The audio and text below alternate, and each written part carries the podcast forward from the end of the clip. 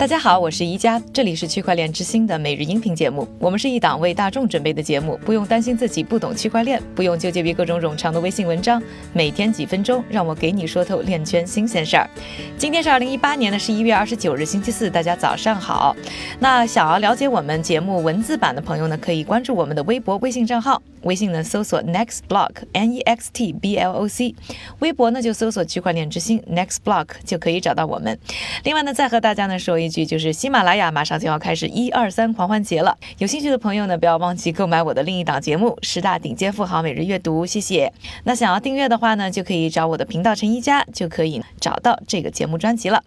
今天呢，我们首先来关注一下，就是美国的大型数字货币交易所以及钱包供应商。Coinbase 的消息，他们呢开始为机构投资者啊推出场外交易，就是呢 OTC 的服务。那这个场外交易的特点就在于啊，客户呢是可以绕开交易所的，那会由呢像 Coinbase 呢这样的机构负责为客户呢做订单的匹配，实现双方之间的直接交易。主要的好处是可以避免大笔交易对于市场产生呢过大的价格影响。而早在今年五月份的时候呢，Coinbase 其实就已经放出过啊，要增加这样。场外交易业务的消息，那 Coinbase 方面呢是表示呢，现在机构方面的需求非常的大，所以呢非常努力的推进了这方面的服务。而为了服务好啊机构投资人，Coinbase 呢也算是很拼。那本月早些时候呢，他们的机构服务平台 Coinbase Prime 就开始允许客户啊通过他们的网站、Skype、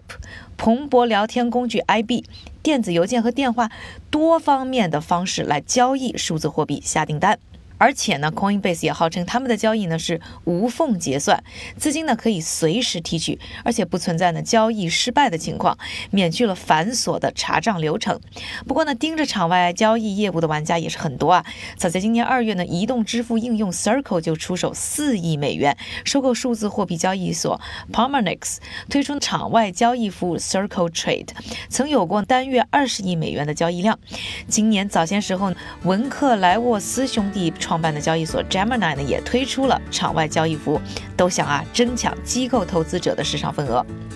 说完了 Coinbase 最新场外交易服务的消息之后呢，我们再来关注一下中国的交易所。他们刚刚呢在纽约做了一个呢发布会，推出了一种叫做 HUSD 的产品。听名字感觉像是一个新的和美元挂钩的稳定币啊，因为这个名字当中呢有 USD 美元这个字。但其实呢它是火币平台内运转的一个稳定币的集合体，因为它算不上呢是一种币，所以呢也不能被提现，也不能直接交易。但是它呢可以随时的一比一的。换取以下四种稳定币，包括 Gemini Dollar、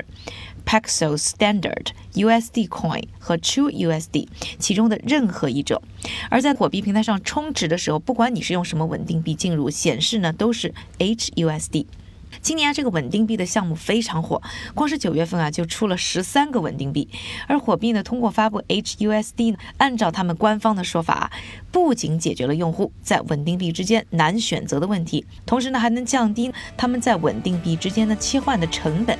据说呢，火币的竞争对手币安呢也在研发类似的产品，但是还没有公布具体的消息。说完了今天两个和交易所关系很大的消息之后呢，下面的时间还是交给我们的韭菜哥，他为大家准备了一系列最新的链圈的快讯。好的，一家，感谢你的分享。我们今天先来关注一组企业信息。首先啊，亚马逊云服务 AWS 的首席执行官 Andy Jassy 表示，AWS 实际上推出了两项和分布式账本相关的服务。一项是去中心化服务，即亚马逊量子账本数据库，由可信的中央机构全面管理，只能添加不能篡改，用来追踪所有变动的历史。而另一项是去中心化服务 Amazon Managed Blockchain，允许用户使用以太坊或超级账本创建和管理可扩展的区块链网络。从二十八日起已支持以太坊，并将在几个月内支持 Hyperledger Fabric。AWS 的用户啊，现在就可以通过新产品运行两种区块链框架了。第二条消息，全球最大的资产托管和执行投资公司之一富达投资公司已经恢复了他们的数字货币风险投资基金，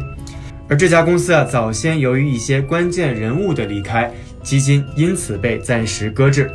第三条消息，根据 Galaxy Digital 提交的文件显示。第三季度该公司的数字资产已经实现和未实现的净亏损总额约为四千一百万美元，使今年前九个月的亏损达到了一点三六亿美元。第四条消息，根据 Reddit 用户的爆料，Coinbase 和 PayPal 已经达成了合作协议。Coinbase 现在已经开始允许用户使用 PayPal 账户取款。最后，美国食品和药物管理局 FDA 在食品安全领域考虑运用区块链技术，以对食品进行溯源追踪。然后是监管方面的消息，加利福尼亚州的法官 Gonzalo Carrillo 昨天表示，Blockwest LLC 的 ICO 本质上不是一种证券，至少美国证券交易委员会 SEC 没能证明其有美国法律规定的证券特征。此前，SEC 叫停了 Blockwest 他们的 ICO，而 Blockwest 宣称啊自己的 ICO 获得了 SEC 的批准，但是 SEC 表示这纯属捏造，而且已经违反了联邦证券法。